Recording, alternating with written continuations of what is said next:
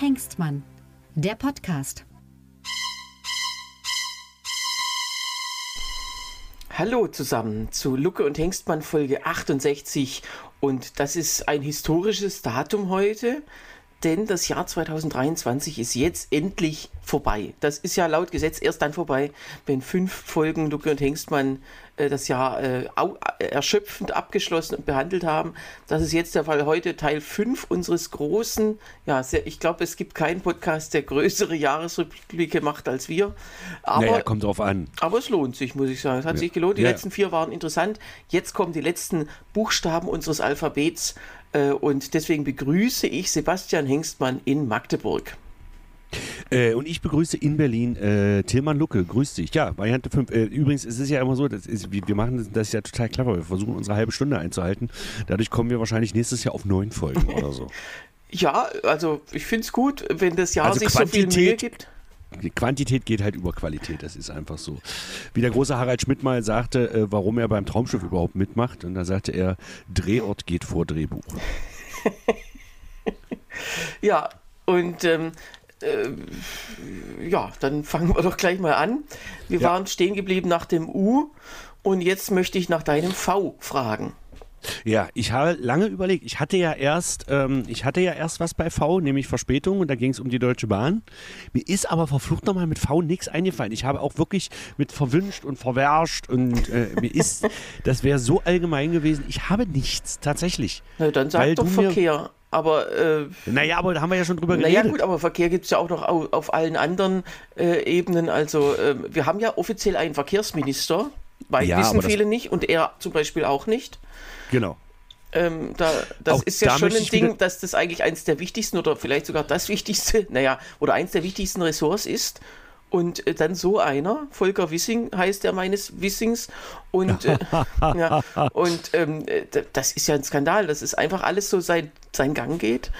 Äh, wir haben schon ja, über die Bahnboni haben wir schon gesprochen, aber es ist einfach ein, ähm, ja. Gut, wir können jetzt über die deutsche Verkehrspolitik im Allgemeinen reden, aber das ist ja nichts äh, 2023 spezifisches. Es ist ja nichts passiert. Also gut, darüber könnte man reden, dass im Jahr 2023 mal wieder nichts passiert ist. Ja, das, das Einzige, was äh, Mitte Dezember noch passiert ist, ist ja, ähm, dass die Förderung von E-Autos äh, beendet wurde, von einem Tag auf den anderen. Also das war ja Samstag, samstags wurde angekündigt, am Sonntag, vierten, äh, dritten Advent äh, ist dann Schluss. Und dann hatten ja Leute schon Termine morgens beim Amt für Montagmorgens gemacht, um ihre Förderung zu beantragen. Ja, das war's.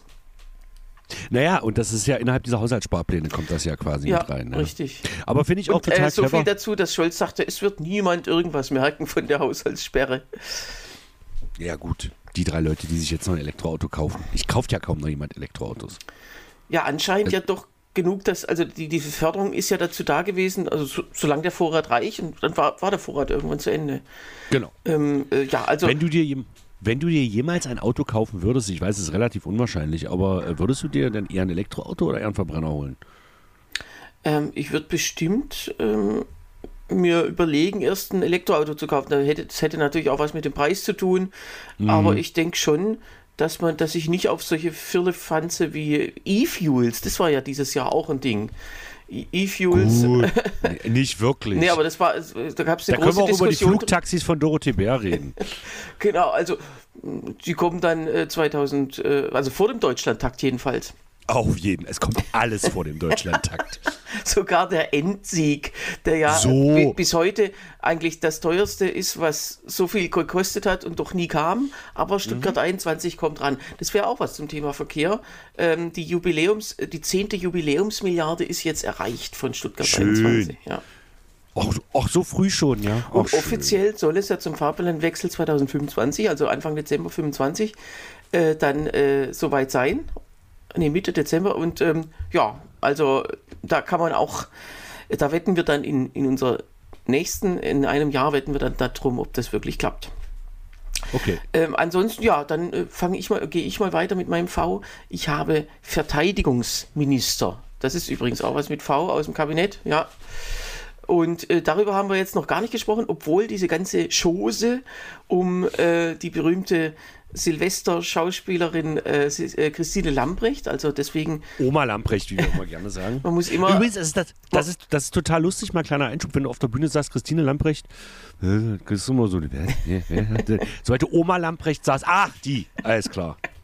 Ja, das war ja alles auch noch 23, ist so lang her, weil es ja im Januar war, aber wir haben sie mit rüber geschleppt und ähm, daran sieht man, an Silvester sind nicht die, die Böller das Gefährlichste, sondern die Blindgänger.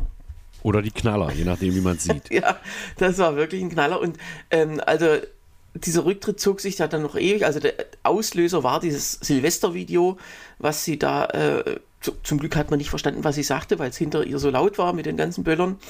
Das war unsäglich. Und dann, äh, das war ja so, am 13. Januar war ja dann äh, ein Freitag, also ein Unglückstag, Freitag der 13. Und da raunte es durch die Presse, sie würde zurücktreten. Nun ist mhm. aber Freitag und sie hat ja eine sehr ähm, sehr ausgewogene Life-Life-Balance und freitags darf man nicht arbeiten, darf man nicht mal, nicht mal zurücktreten. Äh, und so, samstags und sonntags auch nicht, also da war Funkstille. Und Montag morgens, dann war auch, äh, ja, jetzt tritt sie zurück, aber natürlich könnte man auch eine ganz harmlose Pressekonferenz halten und sich da zurücktreten. Nein, äh, sie hat einfach eine E-Mail rausgehauen an die Presse und tschüss und ich bin zu faul, selber dahin zu gehen. Ähm, und dann dachte man, ja, ah, Scholz, der ist doch so, so, der weiß ja immer alles vorher und er hat bestimmt einen Typen schon in der, in der Leitung, den er jetzt da aufstellt. Und der kam ja dann erst am Dienstag auf, äh, also alle haben spekuliert und wir ja auch, aber es hat tatsächlich niemanden, niemand äh, dann äh, den richtigen geraten, Boris Pistorius. Und äh, so viel dazu, dass Scholz immer alles schon vorher weiß und alles vorbereitet hat. Also dieses Jahr sind so viele Sachen auf Scholz hinzugekommen, auf Scholz zugekommen, dass äh, äh, auch diese Haushalt, das Haushaltsurteil, ja, ja, das wusste ich alles bestimmt schon vorher. Naja, genau. und, ähm, und jetzt dann ein paar Tage später kam raus, was an diesem Wochenende geschehen war. Am 15. Januar äh, da hatte die Lambrecht nämlich alle Hände voll zu tun. Und das ist jetzt eine wahre Geschichte. Ähm, sie musste nämlich in ihrer Wohnung einen Adventskranz löschen. Es war ja nach Adam Riese der achte Advent, ist ja klar. Oh und Gott. das ist das einzige Problem ihrer Amtszeit, was sie selbst löste. Also das ist ein, das, weißt du, da, da kommt alles zusammen und dann kommt noch der Adventskranz. Das ist so ein, so. wie, wie in einer richtig schlechten Sitcom. Es ist aber auch ein bisschen, ja, ich meine, damit kann ja keiner, also es ist auch arm, die arme Frau. ja, okay, aber jedenfalls, sie ist jetzt, äh, sie leitet jetzt, glaube ich, ein Reiseunternehmen, die Nichtstui. Und, und Wobei äh, sie war ja als, äh, ich muss mal ganz ehrlich sagen, als was war sie vorher Familienministerin, ne? Unter Merkel? Naja, sie war alles. Sie war erstmal, also erstmal ist sie ja Auswechselspielerin gewesen 2019, als die Barley rausging nach Europa als Justizministerin eingesprungen und dann ging die Giffey raus und dann hieß es, Mensch, wem trauen wir zu, zwei schwierige Jobs im gleichen Kabinett zu machen. Und dann wurde, also, zu wurde nie, genau, da wurde niemand Neues eingestellt, sondern sie kriegte den anderen Job auch noch. Aber war sie nicht vorher schon? Nee, sie war parlamentarische Geschäftsführerin der SPD-Fraktion. Also sie ah, okay. war letztlich weniger als, sie war in zwei Kabinetten vertreten, aber weniger als vier Jahre lang. Das ist auch eine hm. Kunst. Genau, das stimmt. Und äh, in drei Ministerien. Ähm, genau. Und keins davon richtig. genau, Merkel hat es nur auf zwei Ministerien geschafft in, in äh, 24, 25 Jahren Kabinett. Also nee, ein Ministerium und ein, nee, so tatsächlich zwei und Nein, ein Kanzleramt. Also ich gerade sagen, Umwelt, Umweltministerin war sie auch noch. Sie war erst Ministerin für Gedöns und dann genau. Umweltministerin. Naja, und jetzt äh, jedenfalls. Wobei den Begriff Gedöns gab es damals noch nicht. Ne? Den nee, hat, ja erst Gerhard Schröder, hat ja Gerhard Schröder erst eingeführt. Ja. Äh, genau, und äh, jedenfalls, äh, also das, das war wirklich das, ähm, der, der, schlechteste Kabinettsposten seit, ja, okay, seit Andreas Scheuer, das ist ja nicht so lange her, aber ähm, die Lambrecht, die, und man hat gemerkt, kaum war sie zurückgetreten, schon war die Panzerwende da, also plötzlich kamen die Panzer. So. Ja. Sie hat ja nur Helme hingekriegt. Okay, machen wir weiter. Eine tolle Frau. So, wir machen weiter. Äh, ich interessiere mich jetzt für dein W. Äh, und zwar habe ich jetzt, jetzt wird es wieder Gruß, äh, mein Gott Walter. So, was, was, was, was meine ich damit? Mein Gott Walter ist was? Ähm, ein Lied von Mike Krüger. Mit wem hat Mike Krüger zusammen einen Podcast? Ähm, äh, das weiß ich nun leider nicht. Der Podcast heißt Die Supernasen. Ach so, ja, mit Thomas Gottschalk natürlich. So, also dieser Podcast, ich habe den eine Weile gehört, der ist jetzt wieder in, aktuell. Äh, ich höre ihn jetzt nicht mehr, weil es einfach unerträglich ist, dieses alte, dieses alte weiße Männergewäsch. Und es ist wirklich klasse. Also wer, wer sich das interessiert, worüber alte weiße Männer sich so aufregen, höre bitte die Supernasen von RTL. Ähm, eigentlich ganz lustig, aber irgendwie ist es nicht zu ertragen. Und als Höhepunkt dieses Jahres, das war jetzt gerade, war ja die letzte Wetten das Sendung. Wir haben ja auch kurz schon drüber gesprochen im regulären Podcast, aber also vor fünf, sechs Folgen, glaube ich. Äh, diese, dieser Grund, warum Thomas Gottschalk, ich meine, als Thomas Gottschalk sagte, es ist seine letzte Sendung, haben ja alle gesagt, Gott sei Dank. Und äh, Thomas Gottschalk, also wer wetten das mit ein bisschen, bei uns läuft es ja mal in der Garderobe hinten. Ähm, Thomas Gottschalk versucht ja, also es wird ja alles so gemacht, dass es überall Möglichkeiten gibt, wo Thomas Gottschalk sich hinsetzen kann. Der Mann ist einfach mal 73, das ist auch völlig okay, ist jetzt auch nicht der sportlichsten einer. Ähm, das ist alles völlig in Ordnung. Das ist ein bisschen wie bei, wie bei Johannes hm. Hesters, den sie mhm. ja zum Schluss auch immer, da ging der vorher immer erst auf, wenn ihn jemand ans Klavier gestellt hatte, da wurde er festgetackert und der genau. Vorhang ging dann zu und dann erst wieder abtransportiert, damit, er, damit man nicht auf die Idee kommen konnte, dass ein 100, 100 äh, dass ein 100-Jähriger irgendwie äh, Probleme hat beim Gehen. Genau. So, und aber seine, seine, seine Begründung war, Punkt 1, er möchte nicht, dass ihm irgendwann die Gäste auf der Couch vorgestellt werden müssen. Nun lehnt Thomas Gottschalk Vorbereitung aus religiösen Gründen ab, das wissen wir alle. Und ähm, Schweinsteiger mit äh, ähm, äh, Schweighöfer zu verwechseln, das kann passieren, das ist in Ordnung. Ja, der eine ist ein blondes Dummchen und äh, der andere ist äh, Bastian Schweinsteiger, aber ähm, ja, das stimmt nicht. Ich bin jetzt, ich habe ganz kurzer Exkurs, das lief ja jetzt gerade, wer steht mir die Show, die aktuelle Staffel auf Pro7 und ich bin zwar nicht Mitglied im Matthias Schweighöfer Fanclub, aber der Mann hat echt Funny Bones und ein Entertainer-Game. Das muss man einfach sagen. Der hat zweimal die Show moderiert und das war wirklich, wirklich, wirklich großartig. Mhm. Wer es gesehen hat, Hashtag Nasenflöte. Mehr sage ich gar nicht. Nehme nicht an, dass du es gesehen ist hast. Ist auch eine super Nase oder was? Ja. Ja, egal. Ich habe so, nicht also, gesehen, also, aber ja, gut. Hm. Der eine Grund, wie gesagt, äh, dass ihm die Gäste auf der Couch vorgestellt werden müssen, weil er die ganzen Influencer nicht mehr kennt. Nun könnte man über das Konzept wetten, das sowieso mal nachdenken. Okay, das habe ich noch irgendwie so leicht. Aber dann das andere, er darf im Studio nicht mehr sagen, was er zu Also das alte weiße Männerding, man darf ja hier nichts mehr sagen. Sagte Thomas Gottschalk, als er es sagte. Öffentlich vor 12 Millionen Zuschauern. So nach dem Motto, wenn ich hier was sage, was ich denke, provoziere ich einen Shitstorm. Ja, natürlich. Ja, ja wenn wir hier Reichweite hätten bei mhm. Lucke und Hengstmann, wir würden jede Woche einen Shitstorm provozieren. Ja. Äh, und, äh, und bei ihm kam ja noch dazu, er hatte ja auch das, als einziger im deutschen Fernsehen das Recht auf ein unbegrenztes Filibuster. Er hätte ja, ja er hätte ja tagelang durchreden können. Ähm, ich weiß nicht, was sein Rekord an Überziehung ist von, von so einer Sendung über eine Stunde bestimmt. Na, es war bei irgendeiner Mallorca-Sendung oder so, mhm. ging es zumindest mal in die Richtung, dreiviertel Stunde oder so. Ja. Ja, also es ist alles äh, die, die guten alten 90er, wo man, also das war ja auch so, da saß man halt im Schlafanzug auf dem Sofa und hat sich das alles angeguckt und fand das alles auch irgendwie skurril und äh, aber es war halt schon ein Ereignis und äh, ich glaube nicht, dass heutige Kinder so sozialisiert werden. Und dann kann man auch sagen, okay, ah. dann ist die Sendung auch vielleicht, das gab es ja zuletzt einmal im Jahr, einfach um, um einfach nochmal eine, eine Quote irgendwie zu kriegen, äh, die, oh, die war beachtlich, die das war darf man bis zum Schluss vergessen. ja beachtlich, ja. Also nicht mehr zu vergleichen mit früher, aber darf ich kurz, äh, am 7. Dezember 1996 in Hannover, 73 Minuten. Gut. Hier googelt der Chef noch selbst. So, so, aber der, äh, ich meine, hm. da in, in nee. dem Punkt schlagen wir ihn ja haushoch äh, mit unserem genau. Podcast. Genau. genau. Also zumindest prozentual. Ich habe ja mal einmal, in früheren Jahren habe ich es ja irgendwie auch nicht so richtig geschafft, mein Programm zu kürzen. Und es wurde immer länger. Also du kennst es ja, Premiere, ja, einigermaßen hinhauend. Und dann kommen immer Gags hinzu, noch was, noch was, noch was. Und dann Irgendwann ist das Programm endlos und ich bin mal bei den Kollegen in Burg aufgetreten, ähm, bei den Cat Stairs als Gastspiel. Äh, und da war schon der erste Teil wirklich, wirklich lang. Also der war über, sagen wir mal, 1,10 war der. Ähm, mhm. Ähm, und dann kam ja noch der zweite klar. Und dann äh, kam ich, ah nee, das war nicht in Burg, aber das war sozusagen, äh, doch, da, ähm, also egal. Ähm, es war tatsächlich in Berlin, aber in Burg hat mir der, der äh, Kollege Dominik dann auch gesagt, also das, das geht gar nicht. Und da reden wir heute noch drüber, also dass ich mich. Ich wollte gerade sagen, das ist le legendary im ja, Burg, wenn wir da Aber äh, jedenfalls in, in Berlin der wie, Auftritt. Wie, sagen, wie war es? Naja, so lang wie Tillmann war es nicht.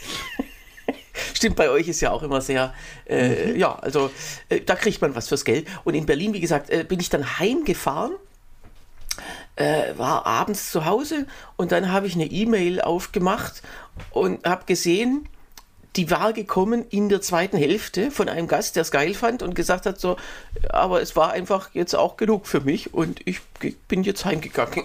Oh Gott.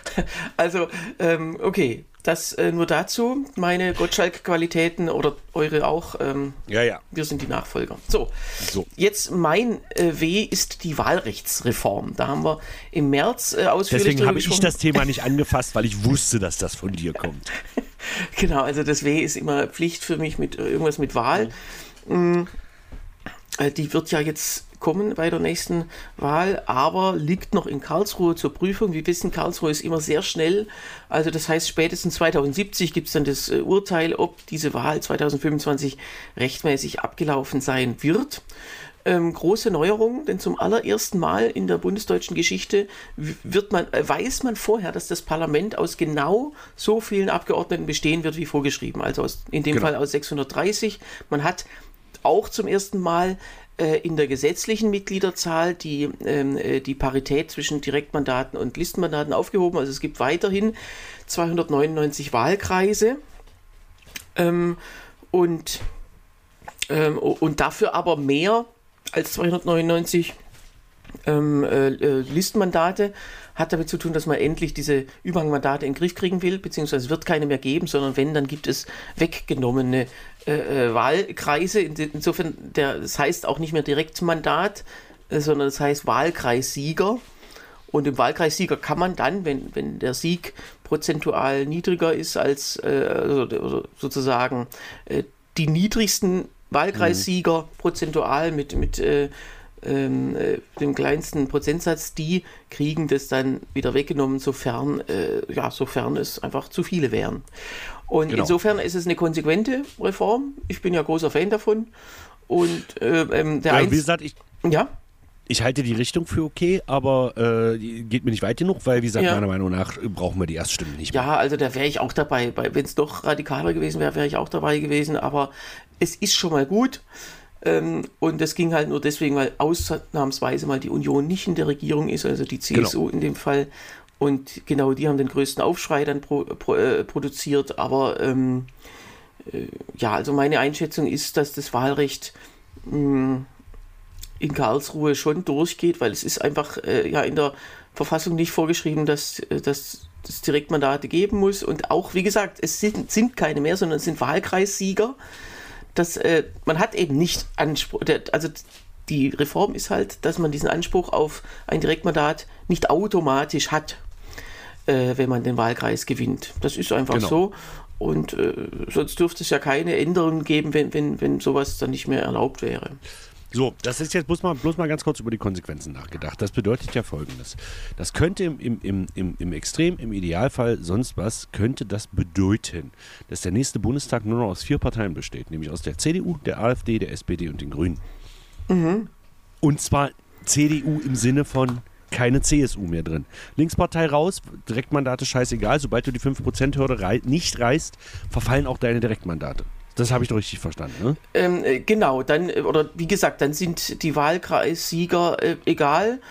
Ähm, genau. Dann gibt, dann rückt nicht der nächste von dem, äh, also der nächste Platzierte nach, sondern dann gibt es einfach keine Wahlkreissieger, die im Bundestag sitzen von dieser Partei und, und bei der nächsten Partei wird dann quasi nur die Liste, äh, ja, was weiß ich, zum Beispiel die SPD in Bayern wird ja dann trotzdem die Wahlkreise nicht gewinnen, aber genau. sie hat dann, äh, ja, so kann man sich vorstellen ungefähr. Also genau, dann kommt also aus Bayern im Prinzip kommt kein einzelner, also kommt kein Unionsabgeordneter aus Bayern sitzt dann im Bundestag. Also die CSU komplett nicht. Die Linkspartei wird an der 5% oder kläglich scheitern. Wir können ja gleich mal äh, darüber reden, das ist eine meiner fünf Fragen fürs nächste Jahr, äh, aber vielleicht das Bündnis Sarah Wagenknecht, ob diese den nächsten Bundestag schaffen würden, ist ja auch fraglich.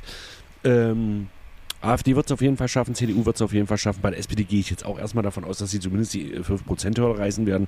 Und die einzige Partei, die jetzt bei diesem ganzen Umfragenchaos nichts verloren hat, waren ja interessanterweise die Grünen. Die ähm, sind ja ungefähr stabil auf ihrem Ergebnis von, von vor zwei Jahren. Ja, das ist richtig. Ähm, äh, ja, also insofern sind die, die stehen zwar irgendwie im Image ganz schlecht da, aber halt nur bei denen, die sie sowieso nicht gewählt haben. Also die Grünen sind halt Feindbild, auch wahrscheinlich Feindbild Nummer eins, für, wenn, wenn man jetzt ähm, bei allen Parteien guckt. Ähm, äh, aber die, die sie wählen, die haben sie bisher noch nicht so verschreckt, dass das irgendwie äh, ganz schlimm wäre, ja. Genau. Aber ich wollte noch mal ganz kurz eine, wir, wir haben ja doch ein bisschen Zeit, Stichwort Gottschalk, ähm, äh, eine äh, Erzählung machen, wie, äh, wie es war, warum wir 299 Wahlkreise haben. Das ist ja eine schöne runde Zahl, muss man sagen. Und darf ich da ein bisschen ausholen? Naja, aber nur kurz. okay, also es war so, die, ähm, äh, also in der, bei der ersten Bundestagswahl 1949 hieß es, ja, wir wollen, oder also damals hat ja noch der Parlamentarische Rat das Wahlgesetz gemacht, das musste dann auch von den Alliierten äh, bestätigt werden, aber der, äh, ähm, äh, also der hat gesagt, äh, wir wollen 400 Abgeordnete haben und davon soll, ähm, sollen ungefähr 60 Prozent ähm, die also äh, die Direktmandate sein. Deswegen, ich habe mich ja gerade getäuscht, zum ersten, nicht zum ersten Mal, sondern zum zweiten Mal ist die Zahl der Direktmandate nicht mhm. genau 50 Prozent, sondern damals waren es sogar mehr als 50 Prozent. Ähm, und dann haben sie gesagt, die Länder sollen aber die Wahlkreise in Ruhe einteilen. Ähm, und äh, haben sich da also rausgelassen und dann hieß, hätte man ja denken können, 240 Wahlkreise kommen dann raus, wenn die Länder sich genau mathematisch an das halten. Da gab es aber zwei Länder, die noch sich einen Wahlkreis mehr gegönnt haben. Ähm, das heißt, es war nicht von oben herab verteilt, dass die Wahlkreise unbedingt ganz genau gleich groß sind. Das heißt, 242 Wahlkreise hatte der erste Bundestag. So, dann hat man äh, im Laufe der ersten Wahlperiode Berlin mit dazugenommen und gesagt, es gibt da Wahlkreise und zwar, das waren in dem Fall, ähm, äh, muss ich jetzt nochmal überlegen, das waren glaube ich neun oder so. Äh, erst, äh, erstens mal wurde Berlin als Ganzes da eingepreist, was ja nicht Teil der Bundesrepublik war. Zweitens waren die Wahlkreise egal, weil es keine Direktwahl der Berliner Abgeordneten gab. Das hat das Abgeordnetenhaus nämlich am Tag der Bundestagswahl, die haben sich getroffen feierlich und haben da die Bundestagswahl, äh, Bundestagsabgeordneten bestimmt. Also das waren nur Fake-Wahlkreise, fiktive. So. Also dann war man bei, äh, was haben wir gesagt? Äh, 249. 251. Äh, ja, genau. Und dann hieß es, ähm, äh, äh, dann hieß es, wir wollen äh, das Saarland noch ein, einf einführen sozusagen. Die Vor 57? Äh, nee, genau, 57. Genau. Die haben dann äh, fünf Wahlkreise dazu bekommen. Und ähm, acht, Nee, sorry, also ich sage 242. Dann kamen aus Berlin elf hinzu, elf Ach, fiktive, elf. Nicht, nicht neun. 53. Genau. Dann das Saarland, gab es fünf neue Wahlkreise. Und so. dann äh, gab es, also die, die blieben ganz lange so, bis sich dann ein paar Direktmand äh, ein paar Überhangmandate aufhäuften, weil eben die Bevölkerungszahl in den Wahlkreisen sehr unterschiedlich sich entwickelte. Unter anderem äh, also im Ruhrgebiet ist es quasi explodiert und irgendwo in, äh, äh, im Wattenmeer wurde es dann einfach, äh, ja, war die Abwanderung dann so groß, dass, es also, dass man unbedingt die Wahlkreise reformieren musste, das heißt neu verteilen. Und damals kannte man noch nicht dieses Haare-Niemeyer-Verfahren, wo man dann also sozusagen äh, genau dividiert und dann den Rest nimmt und schaut, äh, wie, viel muss, wie viele von diesen Restsachen muss man aufrunden, wie viele abrunden, damit es am Ende die Zahl rauskommt, die wir wollen, sondern die haben gesagt, wir, wir machen, bilden das so und der Rest wird bei 0,5 genau aufgeteilt nach oben und unten. Das ist eben beim Haare-Niemeyer-Verfahren nicht vorgesehen, weil dann diese Zahl vielleicht nicht erreicht wird. Vielleicht ist es eins mehr, vielleicht eins weniger. In dem Fall war es eins mehr. Und da hat man gesagt, ach, das wäre doch unfair.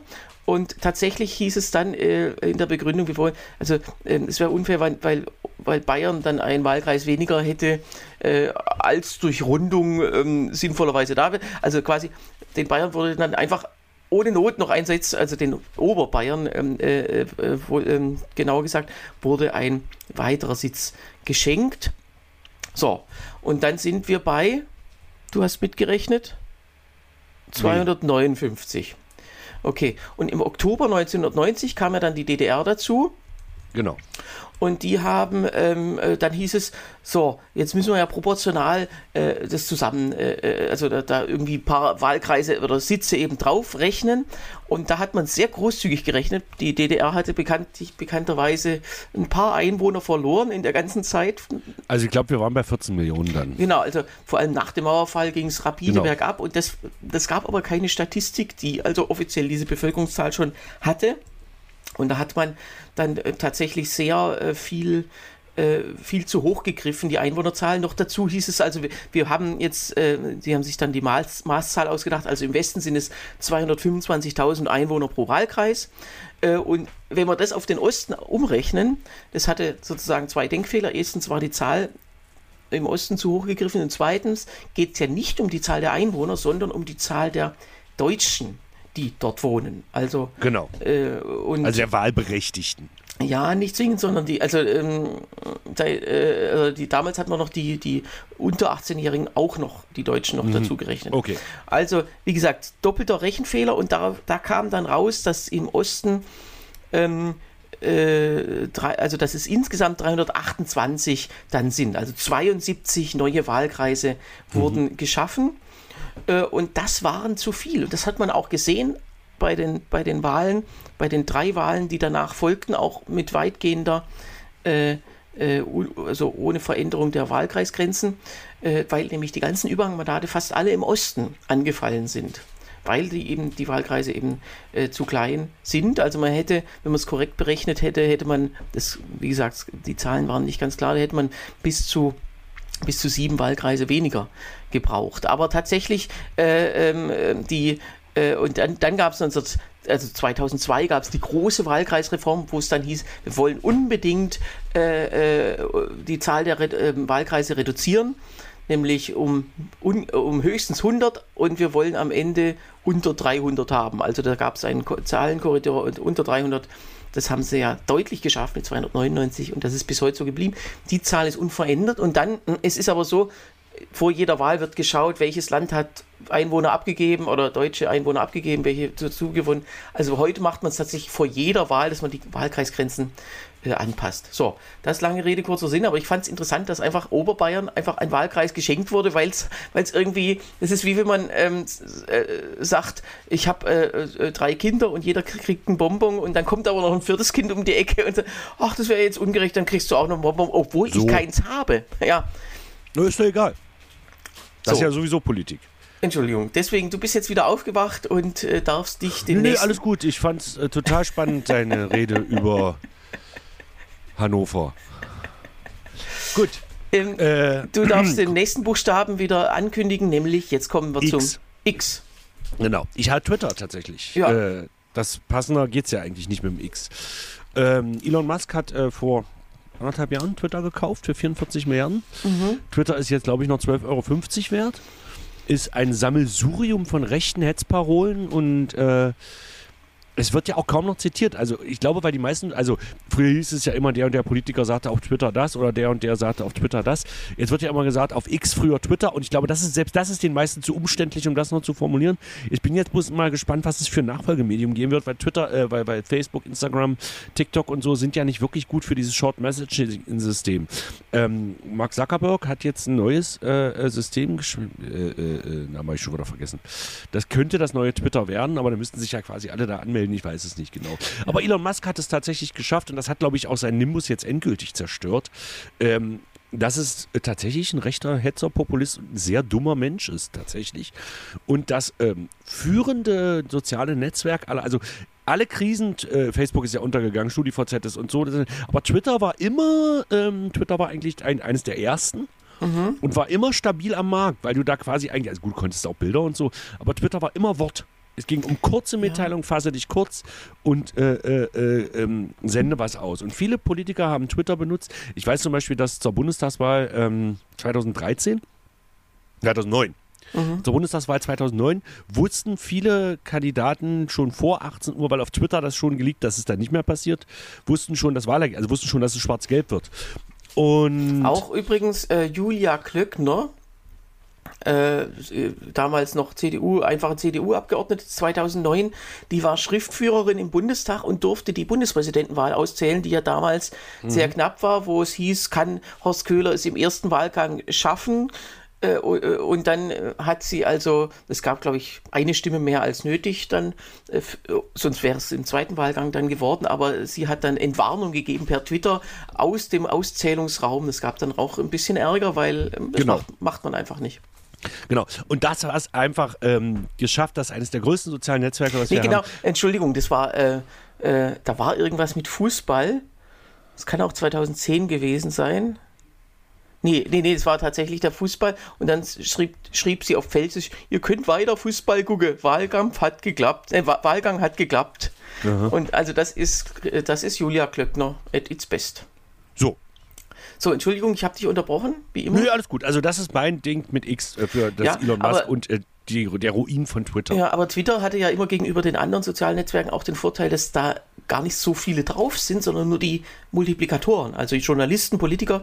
Genau. Äh, und dadurch kam, äh, kam ja viel häufiger in der Tagesschau, äh, jemand hat auf Twitter was geschrieben, als dass er auf Facebook was geschrieben hat. Und das genau. Ähm, und diese Bescheidenheit, dass man sagt, wir brauchen eigentlich gar nicht alle, sondern die, wir brauchen, die Leute sollen sollen es einfach über andere Medien dann erfahren. Das war halt dieses schlaue Geschäftsmodell. Und klar, wenn, wenn, wenn sich die Nutzungsbedingungen dermaßen auch von Tag zu Tag immer ändern, dann ist man irgendwann seine ganzen Leute auch wieder los. Ist ja klar. Das ist richtig. So, ich habe bei X äh, XVI, ähm, mhm. also 16 auf Römisch und du ahnst, wer da kommt, wobei es fast geschummelt ist, weil der Typ ja nicht mehr im Jahr 2023 gestorben ist, Benedikt der 16. Ach so, nee. Sondern am da, letzten Tag 22. Und da da wäre ich jetzt gar nicht drauf gekommen. Echt nicht? Nee. Also bei aller Liebe, der Typ, also wie gesagt, mein, mein, mein Verhältnis zur Kirche ist ja sowieso äh, nicht existent. Also die Kirche ist mir einfach egal. Ja. Und mir ist mir auch egal, wer Papst ist und äh, Deswegen. Ja, also ich fand es halt äh, interessant, dass wir, oder letztes Mal konnten wir nicht im Jahresrückblick darüber reden, weil wir das ja auch, so wie jetzt, äh, voraufgezeichnet haben. Und dass man am Ende des Jahres dann doch immer ein paar Dinge hat, die noch passieren, die aber nirgends auftauchen. Und ähm, äh, für mich war es noch eine Besonderheit. Ich habe ja früher mal vor Jahren ein Papstprogramm gespielt mit zwei Kollegen. Mhm, das ist richtig. Henning Rufe und Ben Cohen. Und wir haben ähm, das dann auch in der Distel immer mal wieder gespielt. An dem letzten Tag äh, der letzten frisch gepresst Ausgabe, die war ja Silvester 22. Genau. Das war für mich dann so, eine, so ein gewisser Abschluss, dass also dann der Protagonist dieses Papstprogramms auch ähm, ja, sich beendete. Ähm, und äh, deswegen hier nochmal, sei nochmal erinnert an Benedikt Xvi. So. So, Xvi. genau. Okay, du äh, sagst mir nee, jetzt nee, was. Nee, nee, nee, nee, nee, nee, nee, nee, nee, nee. Oder hast du das bei deinen Voraussagen mit drin? Was denn? Was, was jetzt mit Franzmann wird. Franzemann. Im nächsten Jahr. Ähm, Nö, das habe ich jetzt in der Voraussage noch nicht drin. Weil du hast ja also so viel Papstrücktritte schon vorausgesagt hier. Achso, wir hatten, äh, das kann man jetzt an dieser Stelle schon mal einfügen, die Frage 9 die wir auflösen wollen. Wir haben uns gegenseitig Fragen gestellt mit Prognosen für 2024. Äh, tritt Papst Franziskus zurück? Hast du gesagt ja und ich habe gesagt nein. Okay. Und die Lösung ist nein. Nein. Also, also ich habe einen Punkt. 6 zu 3, äh, Quatsch, 5 zu 3. Äh, 5 zu 3, richtig. Und die, den letzten lösen wir ganz am Schluss auf. Gut, okay. Ähm, w. W. Nee. W. w nein, nein. hatten wir gerade. Hatten X. wir gerade. Y. Y, jetzt, Entschuldigung. Leichte ich Verwirrung. Hab, ich habe bei Y, yeah, yeah, yeah. Was meine ich damit? Äh, Walter Ulbricht. Nein. Aber es geht in die richtige Richtung. Nein, es gab mal ein schönes Zitat von 1965, ist auch Ton, äh, auf Ton aufgenommen, genau. wie er sich auf dem 11. Plenum ausließ. Äh, ja, also die Beatles und, und er Was soll das immer mit diesem, mit diesem ganzen Je, Je, Je? Die Volksdemokratien haben so zündende Melodien. Wenn der als die Beatles aufgetreten wäre, das wäre ja, eigentlich ja. auch als Vorgruppe, ja. Aber genau. was meinst du mit dem? Äh, die Beatles haben einen neuen Song rausgebracht, tatsächlich. Also man hat irgendein altes, alt, altes Klavierding von, von John Lennon gefunden, äh, was er aufgenommen hat. Und die haben es jetzt durch KI geschafft, das Klavier alles rauszurechnen. Und haben jetzt einen neuen Beatles-Song quasi rausgebracht, was total lustig ist, weil 50% der Beatles tot sind. Und die restlichen, naja. Ich sag mal so, sie können sehr gut Tremolo auf ihren Instrumenten spielen. Ähm, Ja, die haben Ja. sich gedacht, warum sind wir nicht schon tot, als sie das mitspielen mussten wahrscheinlich. Genau. Und ähm, ich habe es mir angehört, es ist ein netter Beatles-Song, äh, auch, hat auch nicht weiter für Aufmerksamkeit gesorgt, aber das zeigt mal wieder, wie sehr man doch versucht, durch Nostalgie, Cash Grab und so weiter zu erzeugen. Also es ist unschön gewesen, muss ich wirklich sagen. Es gibt, der Song ist nett, hat mir ganz gut gefallen, aber ich halte das alles für Blödsinn. Was soll das? Ja, und es kann auch, also ich kann mir auch nicht vorstellen, dass das jetzt das große Betätigungsfeld der KI sein wird, dass man da jetzt noch äh, äh, groß, ähm, äh, also dass man eben die Kunst dadurch ersetzt, weil das, man will Genau. einfach die, die Künstler sehen und also äh, gut, man könnte sich vorstellen, dass zum Beispiel eine KI von Thomas Gottschalk Wetten das moderiert und zwar ohne Schweini und Schweigi ähm, und auseinander zu, also zu verwechseln. Äh, nein, sie würde es auf jeden Fall besser machen als Thomas Gottschalk. Genau, also das wäre vielleicht das Einzige, wo die KI noch was machen könnte, aber ansonsten Beatles würde ich schon als äh, äh, zu hohe Kunst einstufen, um, um da ersetzt zu werden. Das ist richtig. Ich habe Ypsilanti, die, Ah, kenn, die kennen wir noch, Andrea Ypsilanti, frühere hessische SPD-Vorsitzende und die hat jetzt ähm, nach dem äh, Asylkompromiss, äh, den ihre Kollegin Faeser auf EU-Ebene erreicht hat, hat sie ganz wütend ihr SPD-Parteibuch zurückgegeben, weil sie eben der Meinung ist, ähm, das geht komplett in die falsche Richtung, hat am Schluss auch zur, vor der Landtagswahl auch zur Wahl der Linkspartei aufgerufen, sehr erfolgreich. Drei Prozent der Hessen können nicht irren, kann ich da nur sagen. Richtig. Ähm, und äh, ja, also irgendwie, ich fand die ja früher sehr gut, äh, als sie eben versucht hat, hessische Ministerpräsidentin zu werden, gegen damals Roland Koch, der ja durch einfaches Abwarten dann äh, und äh, durch Sticheln äh, dann geschafft hat, ihr, äh, also Teilen der SPD-Fraktion in Hessen diese Linkspartei so madig zu machen. Es, es hat, hätte ja nur mit der Linkspartei zusammen gereicht und den Grünen, dass das dann einen Tag vor der geplanten Ministerpräsidentinnenwahl auch gescheitert ist. Und das fand ich tatsächlich sehr ärgerlich damals. Aber anscheinend hat sie sich dann doch wirklich so weit von der Realität entfernt, dass sie äh, jetzt wegen des Asylkompromisses, der ja sowieso nicht zum Tragen kommt, sieht man ja bis heute, der keine Auswirkungen hat, ähm, Genau. äh, rausgegangen ist. Aber klar, das Genau. Y ist immer schwer zu besetzen. Da ist sie immer, da war sie, da wäre, wenn wir damals Jahresrückblicke gemacht hätten, hätten sie wahrscheinlich jedes Jahr hätten wir sie da eingesetzt. Wahrscheinlich ja. Sie ist übrigens ist auch äh, nochmal aus dem Schatzkistel der äh, Geschichte. Ähm, die hessische Regierung, äh, he- hessische Verfassung verbietet ja Angehörigen ehemaliger Herrscherhäuser Ach, die Mitgliedschaft in einem äh, Landeskabinett. Das ist, ähm, das ist eigentlich egal, denn es wurde bisher nicht eingehalten. Also es gab einer, äh, Rupert von Plotnitz von den Grünen, der auch äh, sozusagen Nachkomme ist von irgendwelchen Hochadligen, aber der war trotzdem Landesminister und die Andrea Ypsilanti ist nicht Nachkommen, sondern hat diesen Namen sich erheiratet von einem griechischen Adligen. Äh, Genau. denn die Ypsilantis waren tat- äh, im 19. Jahrhundert auch führend ähm, ja, äh, in, in der damaligen griechischen äh, Regierung. genau. Aber äh, das nur nebenbei. So. So, wir kommen zum großen Finale, zum Z. Ja. Ich habe äh, das sehr schöne zurückgetreten worden. Und zwar, äh, das ist jetzt kein politisches Thema tatsächlich zum Abschluss, aber Z ist nun mal zum Schluss. Und zwar geht es mir natürlich logischerweise um Hansi Flick. Äh, also um die Krise des deutschen Fußballs. Ist ja wirklich schlimm. Also Hansi Flick, also der seid so, also zweimal nacheinander beim großen internationalen Turnier aus der Vorrunde rausgeflogen. Hansi Flick hat von Anfang an, er ist der schlechteste Bundestrainer, den wir jemals hatten. Der beste übrigens Jo- Joachim Löw tatsächlich. Hat aber, hätte er 2014 ähm, aufgehört, wäre es noch besser gewesen. Hat quasi alles Schlimme von Joachim Löw war nach 2014, nach der WM-Gewinn. Du meinst die Bilanz jetzt an, an Län Länderspielbilanz Ja, natürlich, oder natürlich. was? Ja, natürlich. Genau, Da wird das ja. Es gibt ja diese berühmte Statistik, wo im Prinzip die Länderspiele mit Punkten bewertet werden. Mhm. Also gewonnen drei, unentschieden ein und verloren null. Und Ja. da hat Joachim Löw, und dann wird das aber sozusagen noch durch die Amtszeit geteilt. Oder durch die Zahl der Spiele, ja. Ja, irgendwie so. Also da ist Joachim Löw halt mit Abstand der erfolgreichste. Mhm. Und das war aber wesentlich besser bis 2014. Ähm, so, ähm, äh, Hansi Flick war der schlechteste und, und Julian Nagelsmann ist auf dem Weg, der schlechteste zu werden. Also das ist wirklich, der hat ja noch nicht so viele Spiele, aber und ich habe mir einfach das mal angeguckt und habe gesagt, Leute, lasst es doch einfach.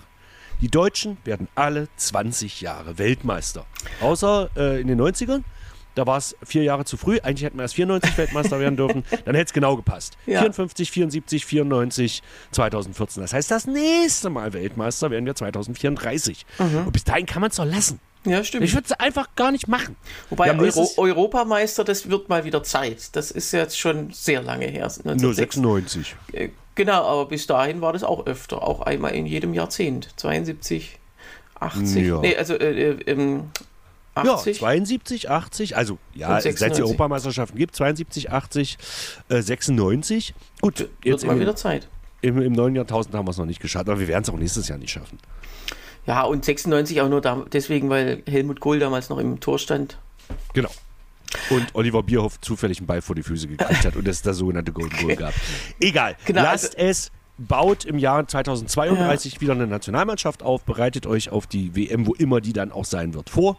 Auf dem Mondkrater Ko Kopernikus vielleicht. Nein, also wenn es so weitergeht jetzt mit dem, wird sie wahrscheinlich im Erdinnern. Also es ist halt Ja. wichtig, dass es da ganz heiß ist, damit man da ganz viele Stadien bauen kann, die gekühlt sind. Also wird es entweder auf der Sonne oder im Erdkern sein. Ja, aber der, das Tragische ist ja, dass der Einzige, der dann zwischen Nagelsmann und ähm, Flick noch ein einziges Spiel gewonnen hat, nämlich sein Das war Rudi Völler, Das ja. war Rudi Völler. Und zwar gegen Frankreich. Ist auch nicht so leicht. Gegen den Erbfeind. Sehr ja. schön. Also, dass du- ausgerechnet der dann ausgegraben wurde. Äh, und Ja, das war doch aber klar. Ein guter Trainer, ein guter Trainer ist kein guter Taktiker. Ein guter Trainer ist in erster Linie guter Motivator. Und apropos Und im Motivator. Idealfall dann auch noch ein guter Taktiker, siehe, siehe Jürgen Klopp. Ja. Ich halte Jürgen Klopp nach wie vor für den besten deutschen Trainer, den wir jemals hatten, Mhm. weil der wirklich eine Konsistenz an Leistung, Intelligenz, das ist, der ist ja auch hochintelligent. Also für einen Fußballer ist das ja erstaunlich, wie intelligent dieser Mann ist. Mhm. Das ist wirklich, den höre ich im Interviews halt wahnsinnig gerne zu. Der hat Ahnung von dem Scheiß, der hat aber die nötige Portion Selbstironie. Und ich glaube, dass der wirklich ein guter Vermittler auf dem Platz ist. Mhm. Und der hat aber auch die nötige Konsequenz und das nötige Durchhaltevermögen. So Typen wie Rehagel zum Beispiel, das waren immer gute Mo Motivatoren. Aber ein Typ wie Achim Löw zum Beispiel, der ist einfach ein guter Taktiker. Mhm. Aber mit Motivation, mh, sagen wir mal, wirklich konfliktfähig war der auch nicht.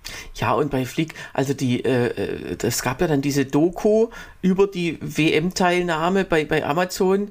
Äh, äh, mehrteilig und das war ein richtiges Trauerspiel. Das war richtig so schmerzhaft, wie er dann so saß in so einem Konferenzraum, in so einem Seminarraum quasi im, in diesem Luxushotel mit der Mannschaft und dann spielte er da irgendwelche PowerPoint-Präsentationen ab und aber immer mit verbunden damit, das war gestern nix, das müsst ihr besser machen. Und also er hat die richtig beschimpft und aber ja auch natürlich mit einem Grund, aber es war irgendwie alles so traurig, weil das nächste Spiel war ja dann auch wieder nix oder dieses ein, Eins haben sie ja gewonnen und so Äh, und dann knapp rausgeflogen, weil die das Parallelspiel dann ungünstig verlief. Äh, Also wirklich, äh, es ist halt tragisch, wenn man vorher diesen Vertrag mit Amazon abschließt. Genau.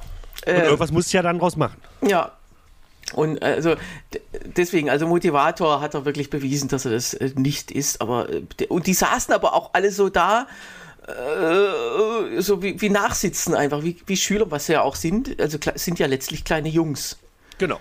Äh, die äh, Die meisten haben in ihrem Leben noch nicht eine Minute gearbeitet. Ja. Das muss man ja wirklich sagen. Ich will das jetzt nicht in Abrede stellen. Auch Fußball ist im gewissen Sinne Arbeit, klar. Aber ähm, es ist halt eine ganz eigene Welt. Genau, und den, äh, man muss denen zu jedem Zeitpunkt das Handy wegnehmen, damit sie endlich, oder dann auch hier, du musst jetzt das Interview geben. Oh nö. also, okay, das ähm, sehr zu empfehlen, wenn man sich wirklich von allen Schmerzen bef vorher befreit. Äh, das ist nicht leicht anzuschauen. So, ich, mein Z ist ein etwas äh, ernsteres Thema, nämlich Zeugen Jehovas ist zweimal in Erscheinung getreten. Einmal gab es ja diesen Amoklauf in Hamburg von einem, wo ich denke, ja, wer ehemaliger Zeuge Jehovas oder wer jemals Zeuge Jehovas war, der kann ja schon mal einfach nicht ganz richtig im Kopf gewesen sein. Der hatte sich aber dann so weit davon entfernt und so einen Hass entwickelt äh, und das, äh, da war er komplett irre und dann hat er sich äh, auch äh, um, umgebracht dabei. Äh, und dann ist vom Bundestag beschlossen worden, ein Mahnmal für die Ermordeten, also nicht für diese von Hamburg, sondern von ähm, Nationalsozialismus. Ähm, die waren ja eine äh, Gruppe, die die Nationalsozialisten in, ähm, aufgrund ihrer Gruppenzugehörigkeit auch ähm, ermordet haben oder eingesperrt. Und ja, muss ich sagen, ist für mich ein zweischneidiges Schwert, weil einerseits waren sie eine Opfergruppe, andererseits sind sie auch, haben sie einfach schon immer eine totalitäre äh, Ideologie gehabt. Also Äh, kann man sagen, sie sind voll die Opfer. ja, ja, aber sie sind eben auch Täter in Bezug auf, äh, auf ihre äh, auf die Ideologie, auf die äh, Art und Weise, wie sie mit ihren Mitgliedern, die vielleicht aussteigen wollen, umgehen. Und das war eben auch schon immer so. Sie sind äh, eine menschenfeindliche Religion. Gut, ist vielleicht ein Synonym, aber sie Wollte ich gerade sagen. Also das äh, erklärt sich ja, ja, quasi es von ist selbst. natürlich die Steigerung allen, was, was sonst das Christentum zu bieten hat, an, an äh, Absurdität und auch an Verachtung äh, Andersdenkender. Und da muss man sagen, warum muss, muss jetzt so eine Gruppe, so eine Religion äh, ein extra Mahnmal kriegen, wo man dann betont, wie toll die Religion ist. Also es wird ja dann auch Gedenktage geben und Gedenkveranstaltungen und da muss man sagen, nein, es ist einfach Dreck. Es ist wirklich Naja. Hass und, und, äh, und Verachtung. die, so. die sagen ja, ja, das Paradies wird kommen und wir sind die Ja. Einzigen, die dann reinkommen. Wir sind Ja, ja. die echten Zeugen und alle anderen kommen in die Hölle, okay. Und sie machen, beteiligen sich nicht an der Gesellschaft, also dürfen keinen Wehrdienst leisten. Gut, das ist inzwischen eh abgeschafft. Dann, sie dürfen äh, kein, kein äh, Blut spenden. Und sie müssen oder sie wirken auf ihre Mitglieder an, dass, als, dass sie bei Operationen auch keine Blutkonserven annehmen, wodurch natürlich vielleicht auch manche äh, sterben. Also das ist wirklich äh, absolut verabscheuungswürdig, äh, diese, äh, diese Religion. Hm. Ja, aber stell dir, vor, es wirklich, ist, ja? äh, stell dir vor, es ist Feiertag und es geht keiner hin. Also ich sehe das immer so ein bisschen. Ja, aber das Macht. Mahnmal, Mahnmal kostet ja uns alle Geld. Ja, das ist- das ist ein- Natürlich, es gibt es. Mahnmal für die ermordeten Juden, dann gibt es für die Sinti und Roma, dann gibt es für die Homosexuellen. Das hat ja alles seinen Grund. Aber warum, Naja, warum schließt man die nicht in die, in die Menschen ein, die ermordet wurden? Und warum Genau. kriegt jetzt diese Religion quasi eine, eine Werbefläche? Genau. Also wie gesagt, das Grundproblem ist, natürlich gibt es auch Arschlöcher, die Juden waren, natürlich gibt es auch Arschlöcher, die Sinti oder Roma waren. Oder jetzt, das, das darf man glaube ich auch nicht Darf mehr man auch sagen. nicht mehr sagen, ist absolut verboten. Ich weiß nicht mehr genau. Weil, naja, weil du Leute ausschließt. Nee, nicht weil alle- nicht ordentlich, weil da- das Gendern in der Originalsprache ist, ist anders. Das heißt nicht Sinto oder Sint, Sint nee, Sinta, äh, das heißt Sintitze und Romnia. Also das muss man ja aber wissen, das ist ja ganz klar. Ja, egal. Man könnte einfach wieder Zigeuner sagen, aber auch das ist ja wieder negativ belastet. Also in Ordnung. Äh, aber auch da gibt es Arschlöcher, auch bei den Homosexuellen gibt es mehr als genug Arschlöcher und wir kennen beide mindestens ein Beispiel. Ähm, aber darum geht es nicht. Die Gruppe an sich, das Jetzt, war okay. Ich mein, äh, äh, jetzt muss ich mal kurz fragen, wen meinst du? weiß ich nicht, aber Ach wir kennen so. doch, best- wir kennen doch der bestimmt alle frühere US-Botschafter in Deutschland, Grenell zum Ah, der Beispiel. ist schwul. Ja. Okay, da wünscht man sich natürlich einen Scheiterhaufen zurück. Aber das ist jetzt ein Nein, anderes Thema. okay. Äh, Okay, wir brechen hier an Aber- dieser Stelle das Thema ab. Genau, aber dass eben wirklich so eine Religion, äh, eine Religionsgemeinschaft, und kann man sagen, die Juden sind auch eine Religionsgemeinschaft, das stimmt aber nicht ganz. Die Juden sind auch eine Volksgemeinschaft, das darf man bitte nicht vergessen. Das ist der große Unterschied zu allen anderen Religionen, dass man als wenn man jüdischen Glaubens ist, ist man auch zeitgleich Mitglied eines Volkes. Das ist ja in keiner anderen Religion der Mhm. Welt so. Darum hörst du ja auch nie auf, Jude zu sein. Selbst Ja, wenn du die Religion ablegst. Das ist so eine Besonderheit und deswegen Genau. äh, und selbst die Juden, die ähm, nicht gläubig sind, fühlen sich ja trotzdem zugehörig. Ma Marcel Reich-Ranitzky zum Beispiel ja, genau. äh, war so ein Beispiel. Der hat Also es mit, gibt mit halt der Religion nichts zu Juden. tun. Ja. Ja, genau. Es gibt halt säkulare Juden, was ja an sich schon ein Widerspruch in sich ist. Deswegen haben die auch ihren eigenen Staat. Also man könnte sagen, es sind Israel. Ich weiß es nicht. Es ist auch egal. Thema, wir sind durch mit sind unserem durch. Ja. Äh, mit dem Fast. Alphabet. Sehr schön. Und jetzt kommt noch die zehnte Frage, die ich aufzulösen gedenke. Äh, wir haben uns gefragt, womit hat der Woke-Aufreger des Jahres 2023 zu tun? Und du hast getippt, es ist irgendwas mit das, äh, irgendwas mit Penis, also dass jemand irgendwie seinen Penis zu, zu sichtbar herausstellt stellt Genau. oder was auch immer. Ich hatte gesagt, es hat mit der Hautfarbe zu tun. Also ich vermute, dass wir beide Unrecht hatten, denn also an was ich mich erinnere, war ja äh, das Allerschlimmste, was in der Hinsicht im Jahr passiert ist, war ja das AWO-Ballett in Mannheim bei der Bundesgartenschau. Weil die, das haben so sechs ältere Damen, haben da quasi eine musikalische Weltreise gemacht und haben sich da Sombreros aufgesetzt. Und das ist natürlich alles ganz, ganz schlimm, weil die Armen, So. weil wir ja, die Deutschen haben ja bekanntlich ganz viele schlimme Kolonialverbrechen in Mex Mexiko begangen ähm, und so weiter. Ja Naja, gut, aber es ist schon ein Klischee, was man. Also ich weiß nicht, würdest du dir auf der Bühne noch ein Sombrero aufsetzen? Klar, Ich nicht. ich, ich würde alles machen. Okay, ich weiß, du bist ja schmerzfrei. Ja. Aber dann hat es ja was mit der Hautfarbe zu tun. Und damit kriegst du den Punkt. Und weil das jetzt so an den Haaren herbeigezogen ist, gebe ich dir sogar zwei Punkte dafür. Äh, nee, das kann ich nicht annehmen, denn dann wäre ja Gleichstand. So? Also, na, nee, nee, du hast schon gewonnen mit 5 zu 4 äh, und damit kann ich auch leben, weil ich ja im nächsten Jahr gewinnen werde. Nee, nee, nee, nee, nee, pass auf, das ist Kommunismus, Alter. Haben immer Gleichstand, verstehst du? Stimmt, ja. Äh, äh, weil die, Bund Bundesjugendspiele sind ja auch abgeschafft worden dieses Jahr. Genau.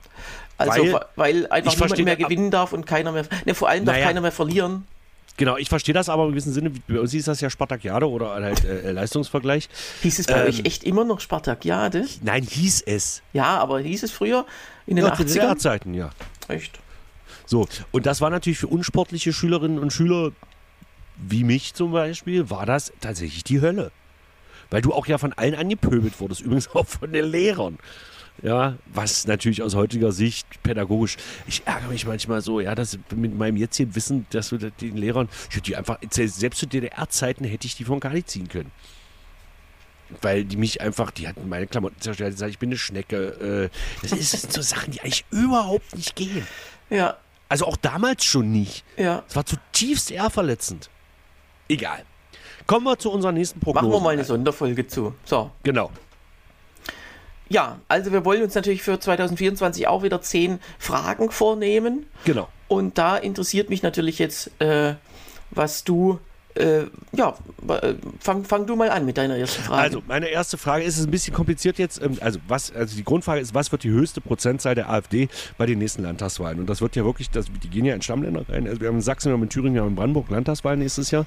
Nur da übrigens. Mhm. Und da besteht ja die Gefahr, dass die AfD. Ähm, dass die AfD ein sehr hohes, also bis jetzt ist sie in allen Umfragen ähm, die stärkste Kraft. Und was wird das höchste Ergebnis sein und wo? Ja, also es ist ja so, die Landtagswahl in Sachsen und Thüringen, die wird am 1. September sein, in Brandenburg am 22. September. Deswegen vermute ich, dass die Leute nach, der, nach den ersten zwei Wahlen so geschockt sind, dass sie in Brandenburg dann tatsächlich äh, äh, weniger AfD wählen.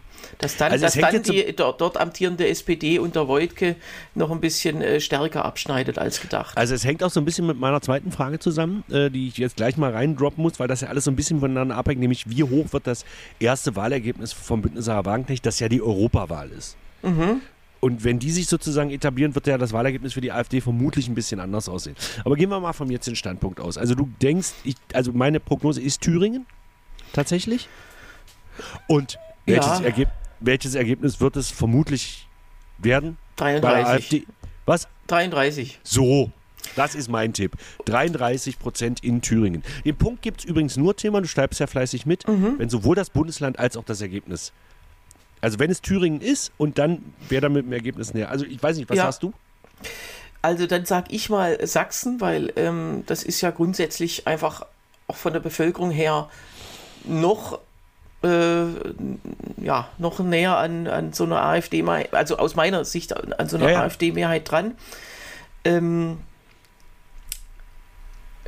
ja, also ich sag mal äh, noch ein bisschen höher, sagen wir 35 in Sachsen. Okay. Und in Sachsen gibt es tatsächlich auch noch die Gefahr, dass die, wenn alle, wenn die unglücklichsten Umstände zusammenkommen, das ist zwar unwahrscheinlich, aber möglich, dass die sogar im Parlament die absolute Mehrheit kriegen. Nämlich also wenn, dann, wenn, wenn, wenn die Grünen rausfliegen, wenn die ja. FDP rausfliegt. Und die SPD, die liegt da bei 7,7 Prozent bei der letzten Stimmt. Wahl. Schlechtestes Ergebnis jemals bundesweit äh, bei einer Landtagswahl. Und wenn diese, wenn sie noch 2,7 dazu verliert, dann ist sie auch raus. Dann gibt es nur noch die CDU und äh, die AfD. Und wenn die dann knapp die vorne Linke. liegt und die Nee, Wobei das rein theoretisch, nee, genau, also wenn, wenn, wenn, wenn die dann, die, die AfD dann vor CDU und Linke liegt, dann, dann hat sie mehr Mandate als die und damit die absolute Mehrheit.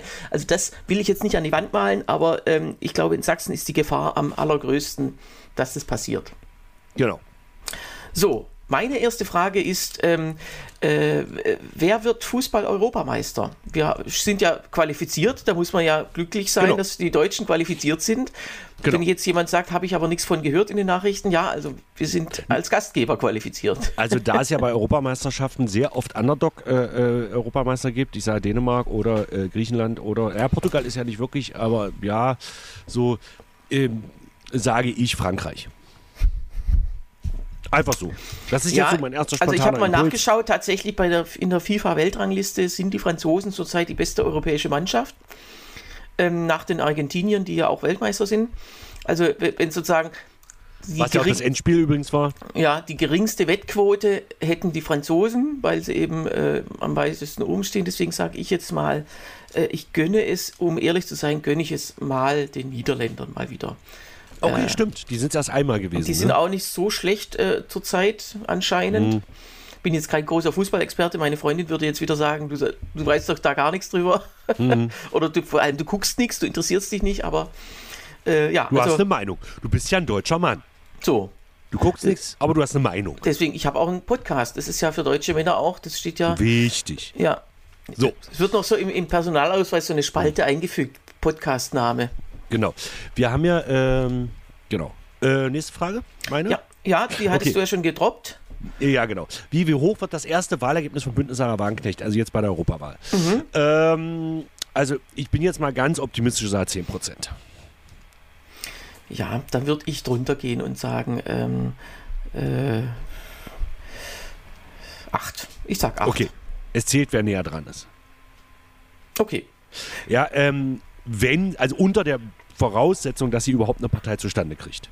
Also eine wählbar, also eine zur Europawahl wählbare Partei zustande kriegt. Du kannst ja bei der Europawahl ist ja der Sonderfall, dass sowohl Landeslisten als auch Bundesliste, ich denke, eine Bundesliste kriegt sie zustande. Ja, auf jeden Fall. Eine Landesliste wird es nicht geben. Also das, äh, das macht ja immer nur die Union, weil sie eben auch äh, nicht in allen Bundesländern äh, antritt äh, wegen CSU. Ansonsten die anderen Parteien sind alle äh, per Bundesliste drin, weil man da auch weniger Leute braucht natürlich. Genau. Also, also die, die Wahrscheinlichkeit, dass sie zur Europawahl antritt und es gibt ja auch keine 5%, also dass sie, also die Frage ist, wird sie Spitzenkandidatin? Das ist jetzt nicht die Voraussage, aber wird sie als eigene, wird sie als Spitzenkandidatin antreten? Ich denke schon. Ich denke auch, ob sie das Mandat dann annimmt, ist wieder was Das ist ja was anderes. anderes. Aber, Aber äh, dass sie vorne auch das drauf wird steht sie auf Nummer erstmal eins. machen. Auch das wird sie ja erstmal machen. Nee, das ist tatsächlich eine besondere, oder es ist äh, nicht so wie wenn man zum Beispiel in einem Landtag sitzt und gleichzeitig dann in den Bundestag gewählt wird oder umgekehrt. Das war ja bei Frauke Petri der Fall. Äh, und äh, bei ihrem Mann Markus Prezell, die saßen ja äh, für kurze Zeit in zwei Landtagen. Und das ist ja, also, nee, im, im Landtag, Landtag und im Bundestag. Und das ist bei Bund und Europa oder Land und Europa verboten. Es, man darf wirklich an dem Tag, wo man das eine Mandat annimmt, gilt das andere als erloschen. Äh, Achso, na, dann wird sie es nicht annehmen. Genau, also oder zumindest ab dem Zusammentritt des Europaparlaments muss man dann aus dem Bundestag raus. Das ähm, ist eben, es war auch nicht immer so, aber das ähm, ist auch in anderen Ländern äh, so, dass das eben nicht vereinbar Und dann ist. wird, wird es dann, wenn sie jetzt aus dem Bundestag ausscheiden sollte, für, wird es dann einen Nachrücker geben? Ja, doch schon. Ne? Das ist ja egal, oder? Genau, da, da rückt jemand nach von der jeweiligen Landesliste. Genau. Ganz Gut. regulär, als ob es quasi diese Spaltung nicht gegeben hätte. Genau, das wäre jetzt meine Frage. gewesen. Ja. Gut. So, meine Äh. Frage äh, Nummer äh, zwei, beziehungsweise jetzt Frage Nummer vier ist, ähm, äh, wird äh, Trump vor der Präsidentschaftswahl in den USA zu einer Haftstrafe verurteilt werden? Äh, nein. Okay, also du meinst, die Prozesse kann, kann er noch so lange Ja, rauszögern? also das schafft er zumindest, das bis nach der Wahl zu verschieben. Okay. Dann sag ich mal, es gibt, er hat ja vier Verfahren laufen, also das ist in irgendeinem, das sind ja auch ganz verschiedene Voraussetzungen, ganz verschiedene Regeln, dass es in irgendeinem Staat dann tatsächlich doch gelingt, ihn zu verurteilen. Es ist ja auch immer die Frage, ist es dann letztinstanzlich oder nicht, aber ich sage, es fällt ein Urteil zu einer Haftstrafe äh, vor der Wahl. Okay. Äh, und dann ist, ist ja auch schön, dass wir uns unterscheiden, sonst gäbe es ja nichts zu gewinnen. So, so. Frage 5 von dir. Was? Also die Fünf, dritte. Vier. Ja, ach so, ja, ja, deswegen. Äh, welches historisch, also wir haben zur Zeit, äh, wird ja sehr viel Historisches verfilmt. Du hast Serien, da wird sehr viel rausgebracht. Du hast jetzt über, wie gesagt, Deutsches Haus zum Beispiel oder äh, Sissy wurde verfilmt, dann wurde jetzt Marie Antoinette wurde als Serie rausgebracht. Es gab jetzt eine große Napoleon-Verfilmung zum Beispiel Mhm. mit, mit Joaquin Phoenix. Welches historische große Ereignis wird, äh, ne, wird nächstes Jahr verfilmt? Oh, das ist eine interessante Frage, ja. Ich persönlich tippe auf, den, äh, auf die Ukraine-Besetzung. Damit da mal wieder was passiert. Meinst du? Ja. Ist das noch nicht zu früh? Also man weiß ja auch noch nicht, wie es ausgeht. Naja, Andere, andererseits, das- einer der besten Filme der Weltgeschichte, und den kennst du sicher, ist äh, Sein oder Nicht Sein. Mhm. Der 1941 gedreht wurde Genau. und der ja von der Besetzung Polens handelt durch Genau. die Deutschen. Da wussten wir noch, äh, zu dem Zeitpunkt, als er gedreht wurde, wussten wir noch nicht mal, dass die Amerikaner mitspielen würden im Krieg, Genau. also mitspielen. Und 42 dann Premiere und war natürlich ein Renner, weil es ja auch äh, dann in Amerika plötzlich, die waren ja plötzlich auch beteiligt im Krieg. Also insofern zeitlich kommt das, wäre das dann so eine Art. Und bei Game of Thrones zum Beispiel ist es ja auch so gewesen, die haben die Serie gedreht und haben dann irgendwann die Bücher überholt. Also es gab, es, es, soll, äh, es soll sieben Bücher geben bei äh, Das Lied von Eis und Feuer. Und dann haben die angefangen, die Serie zu drehen, weil George R. R. Martin sagte, bis dahin bin ich fertig. Hat er aber nicht gemacht. Also sechste oder siebte Buch, die lassen jetzt, die werden auch nicht mehr erscheinen. Der Typ ist über 80. ähm, da haben die einfach selber das Ende festgelegt. Und darum wird George R. R. Martin, weil das Ende so enttäuschend war, wird er wahrscheinlich auch die Bücher nicht fertig schreiben. Und ähnlich könnte ich mir das im Ukraine-Krieg vorstellen. Dass die jetzt die einfach den Ukraine-Krieg selber zu Ende schreiben und dann wird Putin sagen, oh ja, so kann ich es ja auch machen.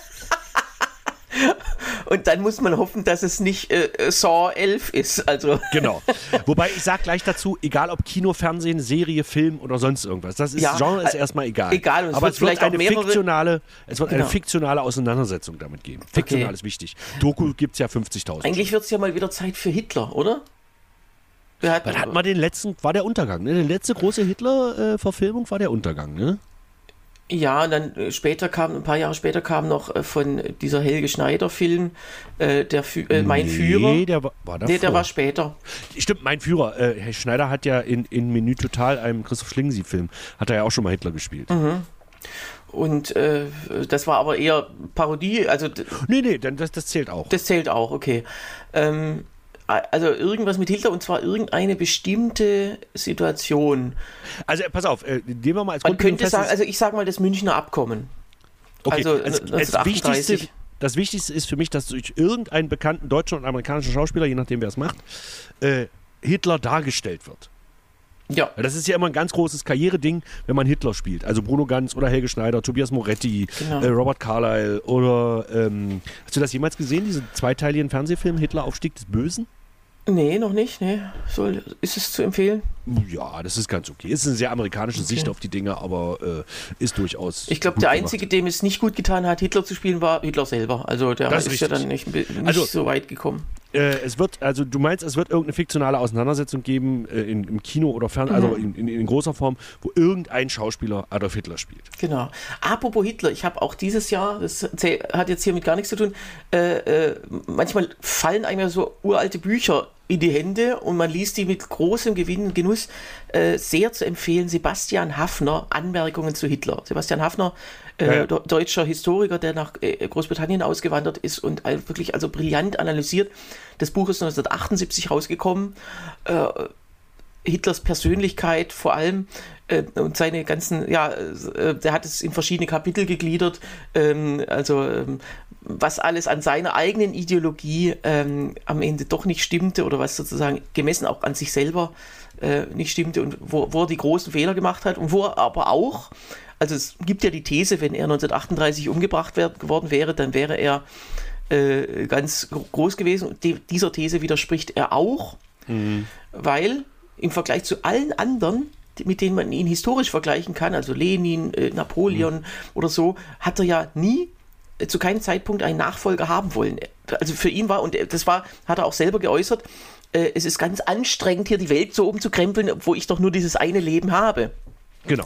Also der, der war, der, äh, und, ähm, äh, also insofern, er hätte, wenn er gestorben wäre, ein riesiges Chaos, einen Bürgerkrieg hinterlassen, weil, weil keiner gewusst hätte, wen wollte er jetzt eigentlich haben. Und, Genau. da, äh, und wie gesagt, tolle Leseempfehlung, äh, Sebastian Hafner.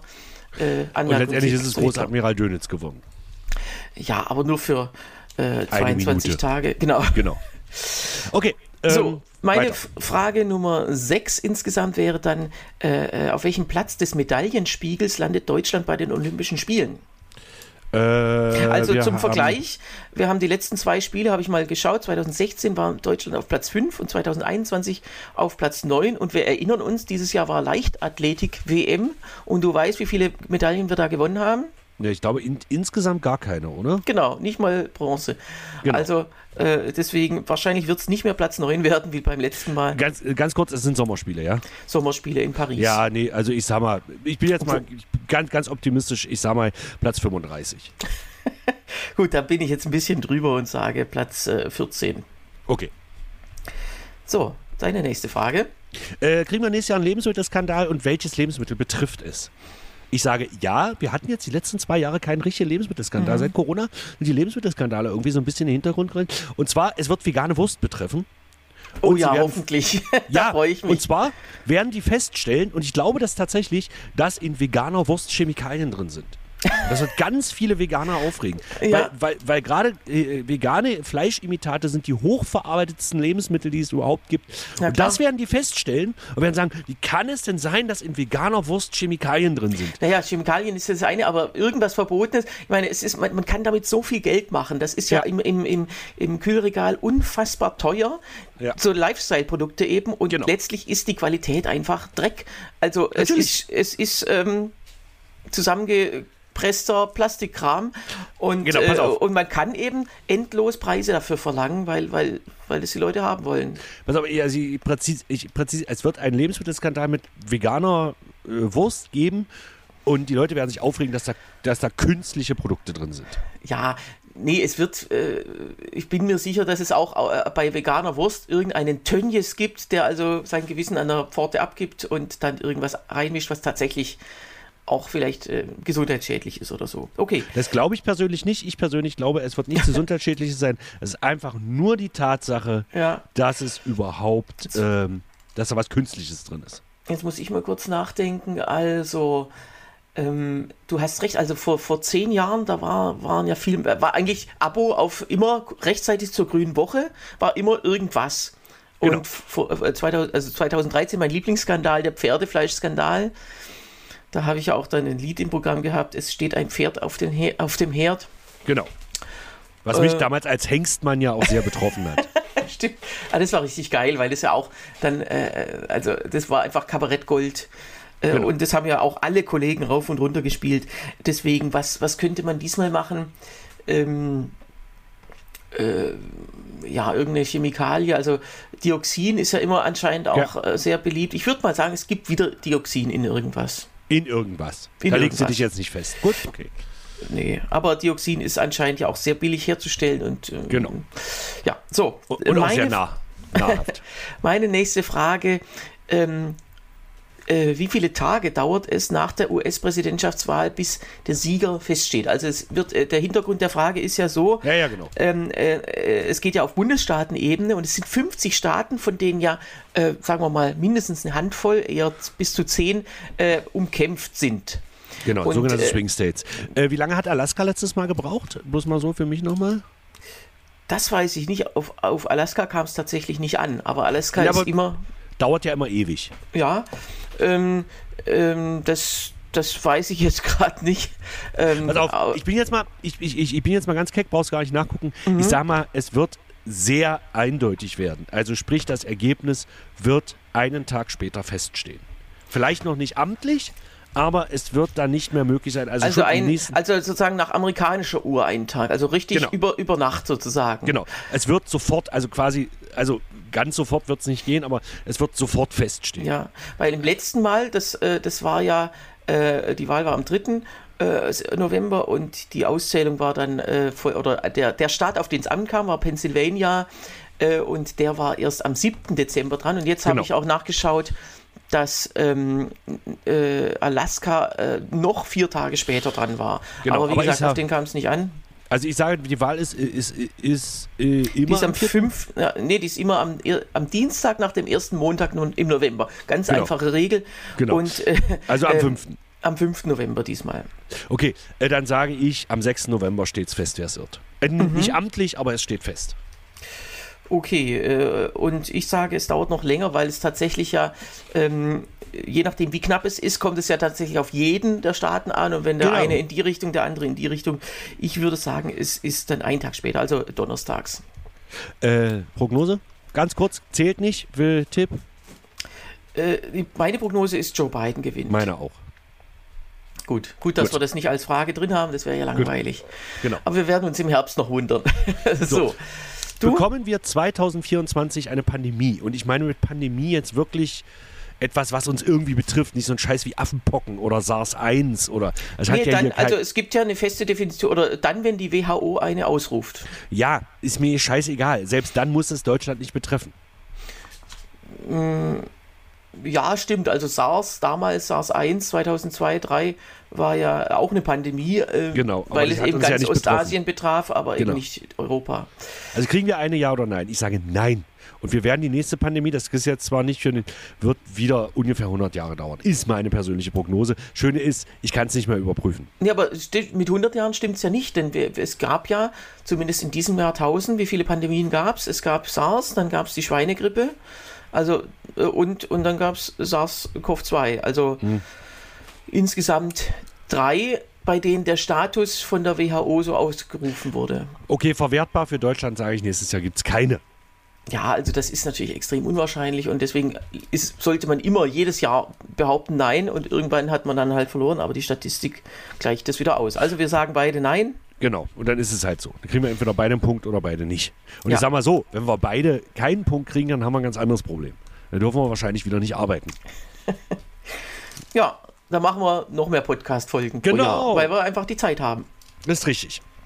So, meine letzte Frage ist, welche äh, Neuregelung führt die Bahn ein? Also die Bahn denkt sich ja immer äh, neue Dinge aus, die sie äh, ganz kompliziert in ihrem Regelwerk oder im Preisverzeichnis quasi äh, einführen, nur um die einzige Neuerung, die nötig wäre, nämlich die Pünktlichkeit zu reformieren, ähm, nicht machen zu müssen. Ich habe, ich, das, das müsste die Bahn sowieso mal anbieten, dann würden das auch viel mehr machen. Und zwar, dass ein Wagen, dass ein Waggon an jeden ICE und an jeden Regionalexpress und an jede Ferkeltaxe angehängt wird, wo du dein Auto mitnehmen kannst. Ist das deine ernste Prognose? Willst du den Punkt nicht haben? Es würde mich nicht wundern. Nein, es gibt irgendeine Möglichkeit, dass man irgendwas in der Bahn mitnehmen kann, um das attraktiver Irgendwas zu machen. Spezielles. Und es gibt tatsächlich, da habe ich jetzt neulich wieder, als ich in der Bahn saß, einen Disput mitgekriegt von einem sehr bornierten Zugbegleiter, der also es, es war, da saß, es war nicht ausgelastet, sondern es gibt ja äh, ein Fahrradabteil in den neueren ICEs und da war einer mit seinem Lastenrad und das ist natürlich ein bisschen größer und das war ist absolut verboten. Lastenräder in der Bahn sind zum jetzigen Zeitpunkt absolut verboten und wer, wer als Schaffner wirklich äh, äh, borniert ist und Lust hat, seine Macht auszuüben, der kann einen dann rausschmeißen. Ähm, und Und das hat denk, ja der Schaffner gemacht. es blieb dann irgendwie dabei und äh, äh, ich, ich habe es nicht weiter verfolgt, aber er, er war kurz davor oder vielleicht hat ihn dann ein Kollege auch beruhigt oder so, weil das ist einfach ein, äh, also weißt du, solche Leute wissen nicht, dass sie einfach Teil einer Verkehrswende sein sollten, sondern die sagen hier Buchstabe A oder einfach mein, meine Lust, ich habe hier die Macht und das Schlimme ist ja, wenn genau solche Leute an Entscheidungspositionen und wenn es nur im Zug ist, arbeiten, weil das, das sind dann Sadisten. Genau. Naja, jedenfalls äh, sag, äh, also wäre das was, aber mal, äh, ähm, also du sagst zum Beispiel jetzt Lastenrad darf mitgenommen werden oder was auch immer, irgend grö größere Gegenstände äh, ähm, oder was weiß ich, Messerstecher dürfen in Zukunft legal ihre Waffen, nee, das, das nicht mitnehmen, das ist verboten. Doch? Ja, Oder bis zu drei Messer, was weiß ich. keine Ahnung. Also äh, äh, mitnehmen und ich, ich habe jetzt, ich ähm, habe mir überlegt, die Pünktlichkeit, die muss wie gesagt reformiert werden. Ja. Bisher gilt ja die Regelung, dass unter sechs Minuten alle Züge als pünktlich gelten. Und ich finde, das ist doch viel zu streng. Ich finde, man, müß, man müsste diese, diese Zeit, äh, diese Statistik reformieren. Und ich sage, es wird auf elf Minuten aufgerundet. Elf. Also ja, also nicht zehn, weil es ja auch nicht fünf waren bisher. genau. Äh, es könnte aber auch sein neun, damit es einstellig bleibt. Aber jedenfalls nicht zehn, aber die Richtung stimmt. Sagen wir mal, auf circa zehn Minuten die Pünktlichkeit ausgeweitet. Um die Statistik zu verbessern. Genau, und die wird sich dann auch verbessern. Oder sie wird Natürlich, sich sogar natürlich. noch verschlechtern, das könnte auch sein. Das wäre super. Ähm, gut, okay, lieber Sebastian, dann haben wir heute mal wieder sehr lang miteinander gesprochen, aber das ist es einfach äh, wert, weil man muss sagen, so ein Jahresrückblick bietet ja auch immer Gelegenheit für Sachen, die man vielleicht schon vergessen hat. Und ich habe jetzt auch manches wieder, ver also habe mich auch gefreut, dass du mich Ja. an ein paar Sachen erinnert hast. Und deswegen lohnt sich das und wir freuen uns trotzdem auf die nächste reguläre Folge, Da sind wir dann wieder live. die dann am Donnerstag Da sind wir wieder Gegenwartsthema und Gegenwart Sebastian, während wir jetzt ja Vergangenheitsthema und Vergangenheit Sebastian waren. Genau, also falls, falls sich jetzt, äh, wir haben kurz vor Weihnachten aufgezeichnet, falls sich noch irgendwas geändert hat, tut uns leid, das werden wir dann in der nächsten regulären Folge besprechen. Und bis Genau. dahin wünsche ich euch allen, also nee, neu, frohes Neujahr brauchen wir jetzt nicht mehr zu wünschen, ist noch. alles durch. Ähm, und ja, schreibt uns bitte, luke.hengstmanns.de. Oder hier direkt unter die Folge auf luke.hengstmanns.de. Ansonsten auch dir äh, schönes Rest und äh, ja, erfolgreich und was auch immer. Nicht wahr? Ja, bis dann, tschüss. Tschüss.